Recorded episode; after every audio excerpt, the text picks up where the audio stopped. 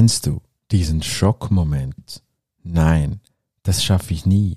Genau das ist dieser Schmerzpunkt, den kann ich einfach nicht überwinden.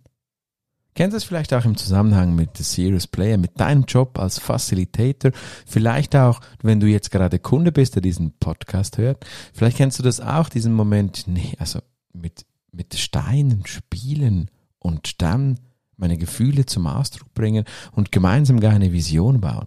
Das schaffe ich doch nie. Willkommen beim The Serious Player Podcast. Mein Name ist der Raphael Franchi und ich bin einer der Facilitator vom The Serious Player Netzwerk Schweiz. Und ähm, ich möchte dir hier in dieser Folge ein kleines Testimonial, eine Kundenstimme präsentieren und gleichzeitig für dich als Facilitator, der hier hoffentlich zuhört, ein bisschen Farbe an die Gefühle geben, die ich hatte vor dieser Session mit PhDs und Postdoctors. Wow. Wenn du mich kennst und auch wenn nicht, dann musst du wissen, ich äh, habe eine gewisse, nicht Aversion, aber einen gewissen Respekt vor, vor Menschen, die ähm, so einen akademischen Weg äh, gegangen sind, vor Menschen, die wirklich ähm, ja, studiert haben und doktoriert haben und so. Das hat für mich einen gewissen, eine gewisse, ich will mal sagen, Mystik, ja. Und dann habe ich ein zweites Thema und zwar ist das Englisch. Vielleicht kennst du das auch, du hast auch ein, zwei blinde Flecken, wo du jetzt dich nicht gerade mega zu Hause fühlst. Und da hat mich, da hat mich die gute Rahel angefragt, ob ich nicht eine Serious Play Session moderieren möchte, durchführen möchte, facilitaten soll für die Gruppe, die sie begleitet, eine Gruppe von PhDs und Postdoctors, die forschen, die Forschungsarbeiten beginnen. Junge Menschen, akademisch hoch ausgebildet und bestückt mit äh, wahnsinnig spannenden Projekten, bei denen ich jeweils nur die Hälfte verstanden habe, inhaltlich, weil sie wirklich in, in, in den ähm, Molekularstrukturen dieser Welt forschen. Und ich habe mit Rahel als äh, Kundin diese Session durchgeführt. Ich war mega aufgeregt und ich habe mich äh, wie üblich vorbereitet auf diese Session, indem ich versucht habe, die Menschen, die diese Session durchführen möchten, mit mir zu googeln. Ich habe sie versucht zu spüren, habe ein bisschen nachgelesen in den Projekten. Ganz ehrlich, habe ich nicht viel verstanden, aber ich habe versucht, so von welchen Ländern sie kommen und so ein bisschen eine Aufstellung für mich zu machen, was für Menschen dann da dabei sind, um mich richtig einstellen zu können. Mein persönliches Takeaway ist wie immer, wenn du den Draht zu den Menschen findest, dann findest du auch den Draht mit den Steinen zu den Menschen. Das war meine Devise. Ich habe mich auf die Menschen einstellen wollen und habe dann zusätzlich noch ganz, ganz viele Netflix-Serien und YouTube-Videos in englischer Sprache geschaut. Ich habe mich auch ein bisschen inspirieren lassen von Facilitators der Methode aus dem englischsprachigen Raum, einfach da, um auch noch ein paar Fachbegriffe mir reinziehen zu können. Und dann war der Tag X. Die Session hat ähm, stattgefunden in einer wunderschönen Location in Bern, physisch. Ich hatte die Exploration Bags dabei. Ich habe gesagt, wir bauen, wir bauen eure Projekte und wir, ich habe versucht, so auf zwei Ebenen zu gehen. Die, ein, die eine Ebene war, was ist der aktuelle Stand eures Projektes? Und die zweite Ebene war so, ja, was braucht ihr dann von der ETH Zürich, damit euer Projekt, euer Forschungsprojekt ein Erfolg wird? Was braucht es dazu? Und ähm, ja, das ist an diesem, äh, an diesem Herbstmorgen passiert und ein kurzes Feedback dazu und ein bisschen Farbe zum Thema kommt jetzt gleich hier von der Auftraggeberin der guten Rahel. Mein Name ist Rahel und ich habe vor einigen Wochen einen Anlass für PhDs und Postdocs der ETH Zürich, der EPF Lausanne, dem Paul Scherrer Institut und der EMPA durchgeführt.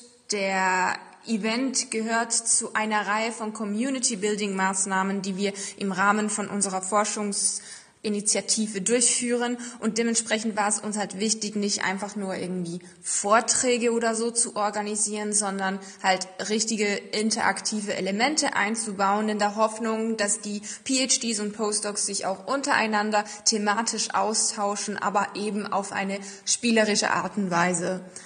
Ich kenne Raphael Franchi von früher und hatte bereits tatsächlich die Ehre, an einer Lego Serious Play Session von ihm teilzunehmen. Ich wusste daher, dass die Methode nicht nur Spaß macht, sondern je nach Fragestellung auch einen echten Mehrwert haben kann. Und meine Erwartungen wurden dann auch erfüllt. Ja, und das vielleicht, vielleicht hier noch ein wichtiger Punkt. Ich stecke da kurz rein. Rahel, danke für die ersten Ausführungen zu dem Thema. Und die Fragestellungen, es ist also wirklich die Magie der Fragestellung. Ich sage immer, wenn ich gefragt werde, was sind denn so die zwei magischen Elemente von Serious Play Sessions, die funktionieren, dann ist es natürlich die Verbindung zum Menschen, zu den Steinen, die Atmosphäre, aber es ist dann dieses Feinstoffliche, aber es ist dann eben auch die Konstruktion der Fragen und das bestätigt hier auch äh, Rahel, dass eben auch ähm, die, die Fragen das ganz, ganz Zentrale sind, um den Output äh, möglichst hoch zu halten. Ein Hauptgrund, warum das so gut funktioniert hat mit dem Lego Serious Play, ist auch, dass wir halt Raphael Frangi als Host engagiert haben, denn er hat eine sehr gewinnende Art. Er kann sich sehr gut auf sein Publikum halt auch einstellen und er begegnet ihnen auf einer Augenhöhe, wie es manchen wirklich schwer fällt, sich halt so auf andere Menschen einzustellen. Und und du kannst dir vorstellen, dass mit der PhDs Englisch sprechen aus dem ganzen, aus, aus der ganzen Welt, wirklich von Brasilien bis äh, Russland, das wirklich nicht ganz einfach war für mich. Und äh, vielleicht kennst du das Gefühl auch und ich möchte dir danach am Schluss dieses Podcasts noch ein paar Ankerpunkte mitgeben, die dir vielleicht helfen können klingt das wirklich unfassbar gut. Wir haben auch entsprechend gutes Feedback von den PhDs und Postdocs und den anderen Anwesenden erhalten. Das war für mich, für mich ganz, ganz wichtig, dass man auch die Feedbacksrunden direkt einbaut. Zum einen für die ETH Zürich selber, aber zum anderen dann auch für äh, Rahel, die ja wie gesagt die, die Organisatorin war von diesem Happening. Und wie gesagt, am Schluss ein paar Feedbacks, ein paar Learnings, wie du vielleicht mit solchen ja, Angstsituationen umgehen kannst, wie du sie als Facilitator vielleicht dann drehen kannst, drehen kannst zu Erfolgsmomenten.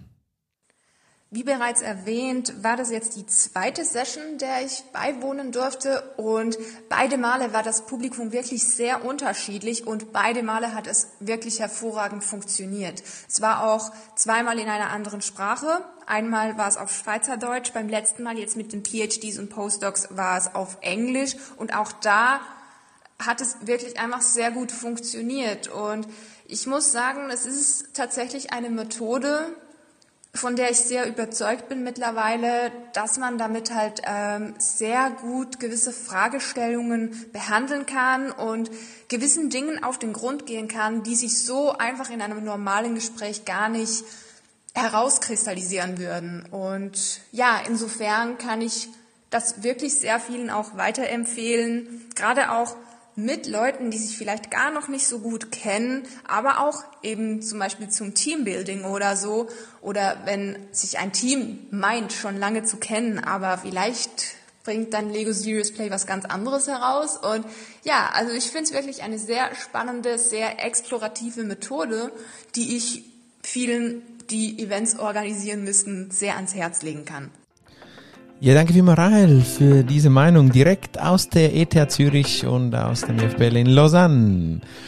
Oder was ich dir noch mitgeben möchte, geschätzter Facilitator, der hoffentlich jetzt noch hier zugehört hat, nein, es ist hier keine Beweihräucherungsparty von mir selber. Nein, ich möchte dir wirklich mitgeben, wie kannst du das machen? Wie kannst du vielleicht diesen blinden Fleck überwinden, diesen, dieses Feld überwinden, wie ich es getan habe? Das kannst auch du. Und ich würde sagen, zwei Erfolgsfaktoren oder drei Erfolgsfaktoren dafür. Erfolgsfaktor Nummer eins, du musst wirklich Menschen gern haben. Ich denke, wenn du schon Facilitator bist, ist das die Grundvoraussetzung, die du hoffentlich eh schon mitbringst. Und vorurteilslos Menschen mögen können, ist wichtige, wichtige Basis, die dir auch hilft, eben in so für dich vielleicht schwierig scheinenden, scheinenden Aufgaben oder Rollen oder, oder eben gegenüberstehenden Kunden umgehen zu können. Ja, der zweite, der, der zweite Erfolgsfaktor ist die Spontanität. Klingt jetzt komisch, aber die Spontanität des Momentes.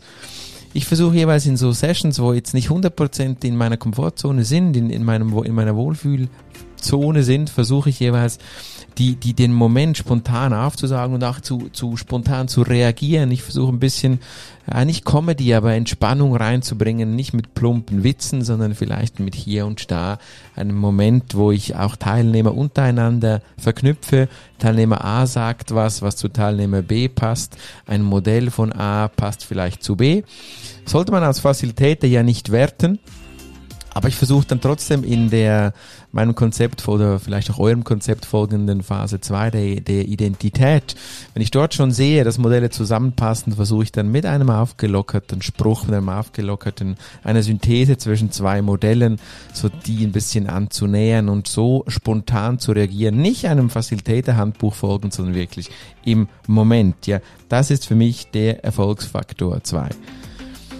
Und der Erfolgsfaktor 3 ist ein menschlicher, den ich immer wieder im Beruf brauche und der dir vielleicht auch ein bisschen helfen kann. Und zwar ist es die Imperfektion, eben die Nicht-Perfektion, ja.